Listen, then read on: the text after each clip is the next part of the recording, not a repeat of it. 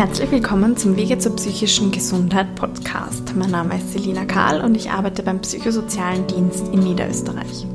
In der 27. Folge spreche ich mit Herrn G. über Schizophrenie und die Selbstmedikation mit Alkohol. Viel Spaß beim Zuhören.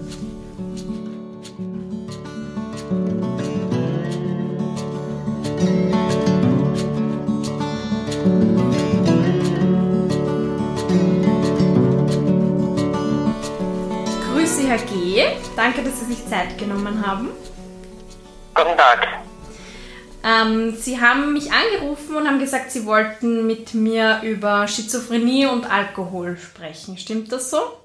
Richtig, genau. Okay, können Sie sich mal ganz kurz vorstellen, bitte? Ja, ich bin der Daniel G., 37 Jahre, jung und wohne in Mödling. Okay.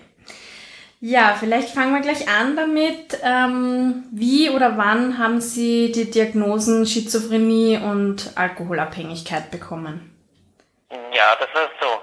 Nach jahrelangem Alkoholkonsum, vor allem zwischen 2006 und 2010, habe ich 2011 versucht, von alleine mit dem Trinken aufzuhören. Mhm. Ich habe meinen Job gekündigt und versucht, die Sache von alleine in den Griff zu bekommen. Okay. Dann habe ich aber einen Kredit von der Bank bekommen und ich habe 500 Euro abgehoben und bin dann mit dem Geld und leider viel Alkohol im Rucksack ohne gemeldet von meinen Verwandten nach Berlin abgehauen. Okay. Damals habe ich noch in Stockerau in Niederösterreich gewohnt. Mhm. Ich war dann ein paar Tage in Berlin, bin aber bald wieder zurück nach Österreich gefahren. Okay. Als ich dieselbe Aktion innerhalb von einem halben Jahr nochmal gemacht habe, haben mich meine Verwandten in eine Psychiatrie in Neukölln, Berlin gebracht. Mhm. Dort war ich dann acht Wochen stationiert. Ich machte einen Entzug und die Diagnose paranoide Schizophrenie bzw. Alkoholabhängigkeit wurde erstmals in einem Krankenhaus erstellt. Okay, darf ich kurz was zwischenfragen? War das das erste Mal, dass Sie in einem Krankenhaus waren, also in einem psychiatrischen? Ja, ich war schon mal zwei Wochen in Hollerbrunn in Niederösterreich in einer Psychiatrie, damals 2011. Okay. Aber meine allererste längere Aufenthalt war in Neukölln in Berlin, ja. Okay, und, und die Diagnosen, die waren auch neu, oder, oder haben Sie so... Ja, die Diagnose wurde erstmals dann in Berlin in Neukölln in einer Psychiatrie erstellt. Okay, und konnten Sie sich damit irgendwie identifizieren, oder haben Sie sich gedacht, das ist ja, das kann nicht stimmen? Naja, äh, am Anfang habe ich schon meine Zweifel gehabt und ich habe auch ein, einige Jahre gebraucht, muss ich ehrlicherweise äh, sagen, dass ich äh, das akzeptiert habe. Mhm. Aber äh, um in den Griff zu bekommen, habe ich einige Hilfen bekommen, wie ich dann auf diese Lebenskrise komme. Ja. Okay. Okay, gut, jetzt habe ich Sie unterbrochen. Tut mir leid, wie ist dann weitergegangen nach Berlin? Äh, nur zum Abschluss, äh, der Ausflug mit den ähm, von Vogelseits waren verschiedene Hören. Äh, Selbstmedikation, Alkohol begann eine lange Reise, die Sache in den Griff zu bekommen, das wollte ich noch dazu sagen. Mhm. Und, weil Sie sagen Selbstmedikation, also haben Sie irgendwie Stimmen gehört oder sich verfolgt gefühlt oder wie hat sich... Ja, ja, Okay. ja, das war schon der Fall, ja. Mhm. Und das... Obwohl es gar nicht der Realität entsprochen hat alles, aber es war in meinem Kopf so. Okay, aber Alkohol hat Ihnen dann kurzzeitig irgendwie geholfen, sozusagen, oder wie? Kurzzeitig, aber langfristig war es natürlich äh, ein Schuss ins Knie, wie man so sagt. Mhm. ja. Okay. Und wie, wie, was haben Sie dann gemacht? Was hat Ihnen geholfen, da rauszukommen aus diesem Strudel? ja, nach dem Krankenhausaufenthalt in Berlin haben mich meine Eltern in ein betreutes Wohnen gegeben. Okay. Ich kehrte nicht mehr in meine Wohnung nach Stockerau zurück. Wie alt waren Sie da? Da war ich äh, 28, 29 so. Okay. Mhm. Ja, vor zehn Jahren war das circa. Okay. 27 muss es da gewesen sein, ja. Okay. Und hat Ihnen das geholfen mit dem betreuten Wohnen oder? Ja, es war in Oberösterreich die Wohneinrichtung, nicht in Niederösterreich. Mhm. Okay. Das hat mir schon geholfen, ja. Ich war in verschiedenen Therapieeinrichtungen dann noch, Mhm. wie zum Beispiel den Beratungsmeierhof im Bezirk Kirchdorfer Grenz. Okay. Die haben mich begleitet und mir geholfen, Schritte aus der Lebenskrise zu machen dann dabei. Mhm. Okay. Was waren das so für Schritte? Also Psychotherapie oder? Therapie äh, mit Struktur, mhm. äh, lernen, Struktur, ein strukturiertes Leben zu führen, damit einem die Decke nicht am Kopf fällt. Ich habe auch dort in den Einrichtungen gewohnt. Ja. Und äh, also es war Wohnen und Therapie und Arbeitstherapie und Freizeittherapie hat mir geholfen, mhm. äh, Schritte aus der Lebenskrise zu machen. Okay, und haben Sie da Medikamente auch bekommen oder? Ja, natürlich. Im Krankenhaus mhm. wurden mir die verschrieben. Okay. Oder erstmals äh, wurde geschaut, wie ich vertrage mhm. und was mir hilft am besten und ja, ich habe dann nehme bis heute auch Medikamente, ja. Okay, also die helfen Ihnen auch? Ja, natürlich, das ist eine gute mhm. Unterstützung, ja. Mhm. Okay. Und gibt es irgendwas, wo Sie jetzt rückblickend sagen würden, hätte ich das mal früher gewusst oder ausprobiert oder gemacht, dann, dann wäre das nicht alles so weit gekommen? Naja, ich hätte früher ins Krankenhaus gehen sollen, dann wäre vieles nicht passiert und hätte mir auch einiges an Problemen erspart. Mhm. Ha haben Sie das mal überlegt? Also stand das mal zur Debatte, ins Krankenhaus zu gehen oder ist Ihnen das gar nicht so als Option eingefallen quasi? Naja, das war dann 2011, wie gesagt, wo ich in Berlin war und zuerst in Hollebrunn, wo ich noch in Niederösterreich gewohnt habe, in Stockerau. Äh, ich habe es am Anfang nicht akzeptiert, dass ich ein Krankenhaus und Medikamente vielleicht dann auch noch brauche zur Hilfe, mhm. um mit dem Alkohol aufzuhören, aber äh, ja, ich habe dann nach ein paar Jahren Kampf mit mir selber auch dann geschafft, mhm. das zu akzeptieren und das Hilfe in Anspruch zu nehmen, ja. Okay, aber da sind Sie ja quasi unfreiwillig ins Krankenhaus gekommen in Berlin. Das haben ja die Angehörigen. Ja, das war unfreiwillig, mhm. aber ich, äh, das, das ist Ihnen selber gar nicht, da ist Ihnen so schlecht gegangen, dass Sie das gar nicht mehr als Möglichkeit gesehen haben wahrscheinlich, oder? Ja, ich, ich habe dann auch keine andere Möglichkeit gesehen, mhm. Äh, von alleine rauszukommen wieder, ja. Ja, ja. Und ich war auch in Oberösterreich dann, in, äh, wo ich äh, Rückfälle hatte, Alkoholrückfälle, dann war ich auch einige Male in Psychiatrien in Oberösterreich, in Steyr und in Wels zum Beispiel. Mhm. Okay. Ja. Und mittlerweile würden Sie auch freiwillig hingehen, wenn, wenn es Ihnen schlecht geht, oder wie? Hat sich da ja, was geändert? Ja, mhm. natürlich, ja. Okay. Kann ich empfehlen, auf jeden, der ein Problem damit hat, ja. Ja, ist wahrscheinlich ein großer Schritt, wenn man noch nie in einem Krankenhaus war und sich dann denkt, nein, das muss ich irgendwie selber schaffen. Aber wenn man es dann mal kennt. Ja, wenn es nicht anders geht, ja. dann sollte man schon die Hilfe von einem Krankenhaus in Anspruch nehmen. Mhm. Okay. Und weil Sie jetzt Alkoholrückfälle gesagt haben, Sie haben das ja auch schon immer wieder länger geschafft, auch dann nichts zu trinken, haben Sie mir erzählt? Genau, ja. Wie, ich habe jetzt äh, vom 6. Dezember 2019 bis zum 6. Dezember 2020, also quasi ein Jahr habe ich geschafft, nichts zu trinken. Okay. Das ist eine große Leistung für mich. Ja, das ist wirklich eine große Leistung. Mhm. Und wie haben Sie das geschafft? So ich habe mir ein gutes soziales Netzwerk aufgebaut und habe immer Hilfe, wenn es mir mal schlecht geht. Okay. Mhm. Mhm. Waren Sie da auch bei so anonymen Alkoholikern oder bei irgendwelchen Treffen? Äh, beim Blauen Kreuz war ich. Ja, in Oberösterreich zum Beispiel beim Blauen Kreuz. Das okay. ist ähnlich wie die anonymen Alkoholiker, noch viel kleiner leider. Okay. Das ist noch nicht so bekannt, aber die unterstützen auch Leute, die ein Alkoholproblem haben. Okay. Mhm. Also so, so eine, also das hilft wahrscheinlich, denke ich mir, andere Leute zu haben, die, die die gleichen Schwierigkeiten haben, wo man sich austauscht. Ja, das außerdem, ja. Mhm. Okay. Und wie ist das jetzt mit Corona? Kann man all diese Angebote trotzdem nützen oder ist das jetzt einfach alles ausgefallen? Äh, die Einrichtungen haben weiterhin offen. Mhm. Man muss halt wahrscheinlich, bevor man in seine Einrichtung oder ins Krankenhaus geht, muss man einen Corona-Test machen natürlich, dann kommt man in sein Isolierzimmer Mhm. Und bis der Test dann negativ ist, dann kann man sich wieder frei bewegen im Krankenhaus dann auch oder in der Einrichtung, ja. Ja. Okay. Und jetzt eben, Sie haben da schon viel erlebt und jahrelang Erfahrung.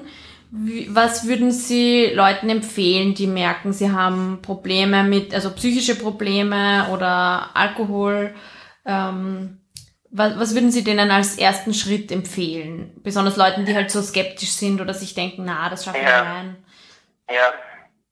Also zum ersten Schritt würde ich äh, sagen, das wäre dann dass man einen Freund, einen Familienrat fragt. Mhm.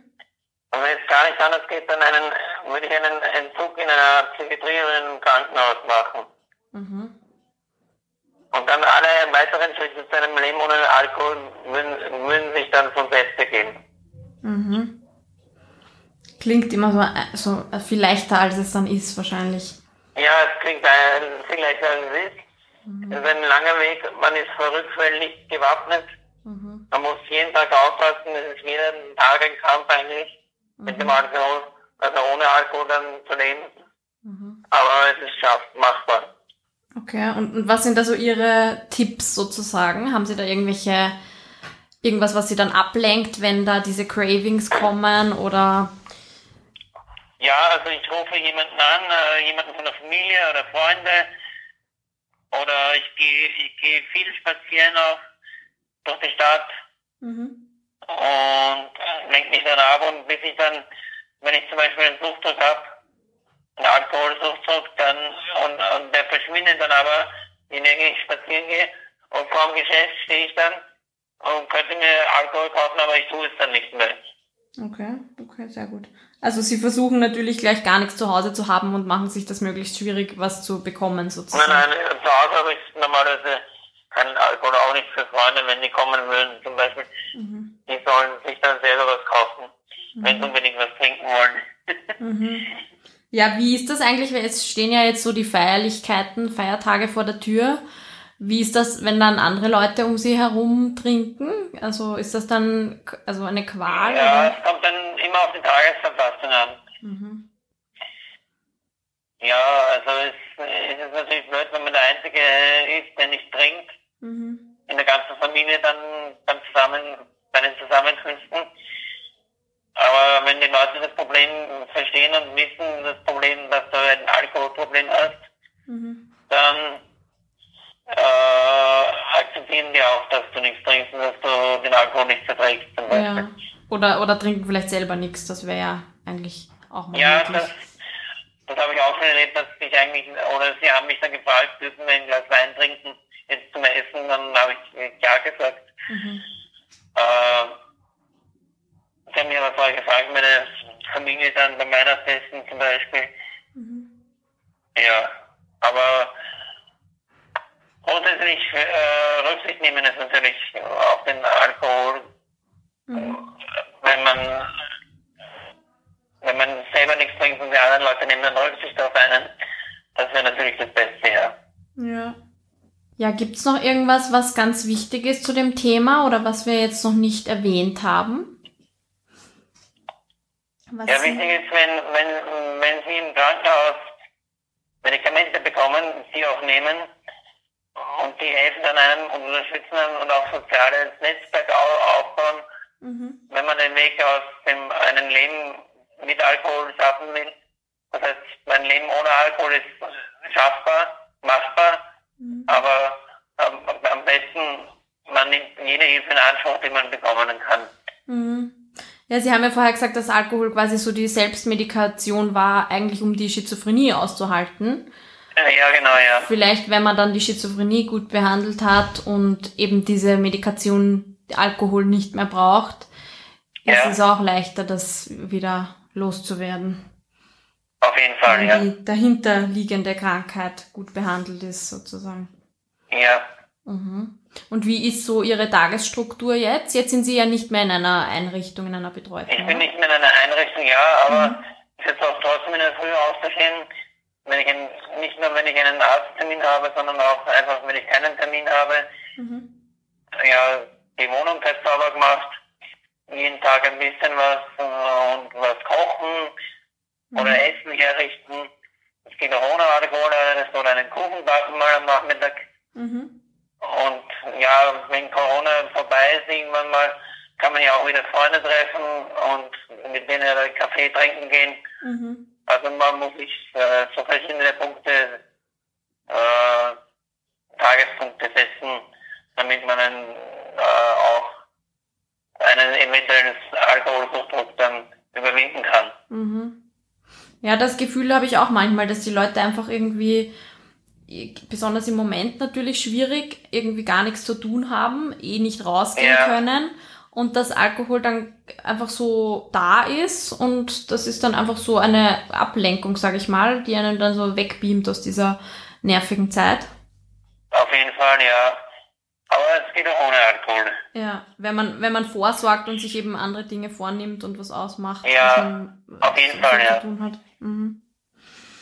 Okay, ja, ich hoffe, dass das Leute hören und da was von ihnen lernen können und nicht so, ähm, ja, so lang, so einen schwierigen Weg, wie sie durchmachen müssen. Aber jetzt, Nein, jetzt sind also sie auf einem, je früher Hilfe suchen und Hilfe annehmen äh, ist besser als lange warten und sagen, ja, ich schaffe das alleine, ich brauche keine Hilfe. mhm. Am besten, je früher, desto besser. Ja.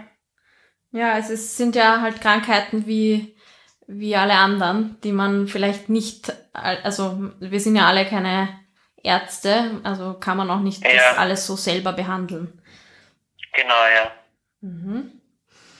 Okay, ja, vielen Dank, Herr G. Sie wollten noch irgendwem grüßen, haben Sie gesagt. Ja, und ich wollte mich auch über diesen Weg entschuldigen bei Rückfällen, äh, bei Leuten, die ich verletzt habe oder die ich schlecht behandelt habe und aber auch bedanken für viele unterstützende Personen bei meiner Familie, bei Freunden, die mich jahrelang schon unterstützen und äh, ja, in diesem Sinne einen guten Start ins neue Jahr wünschen. Das ist sehr schön, ja. Dann Ihnen auch alles Gute fürs neue Jahr. Danke. Ihnen auch, danke.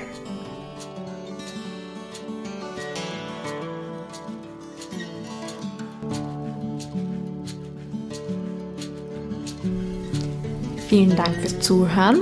Wenn auch Sie wie Herr G. einmal im Podcast mit mir über ein Thema rund um psychische Gesundheit oder Krankheit sprechen wollen, rufen Sie mich gerne an oder schicken Sie mir ein E-Mail an s.karl.psz.co.at.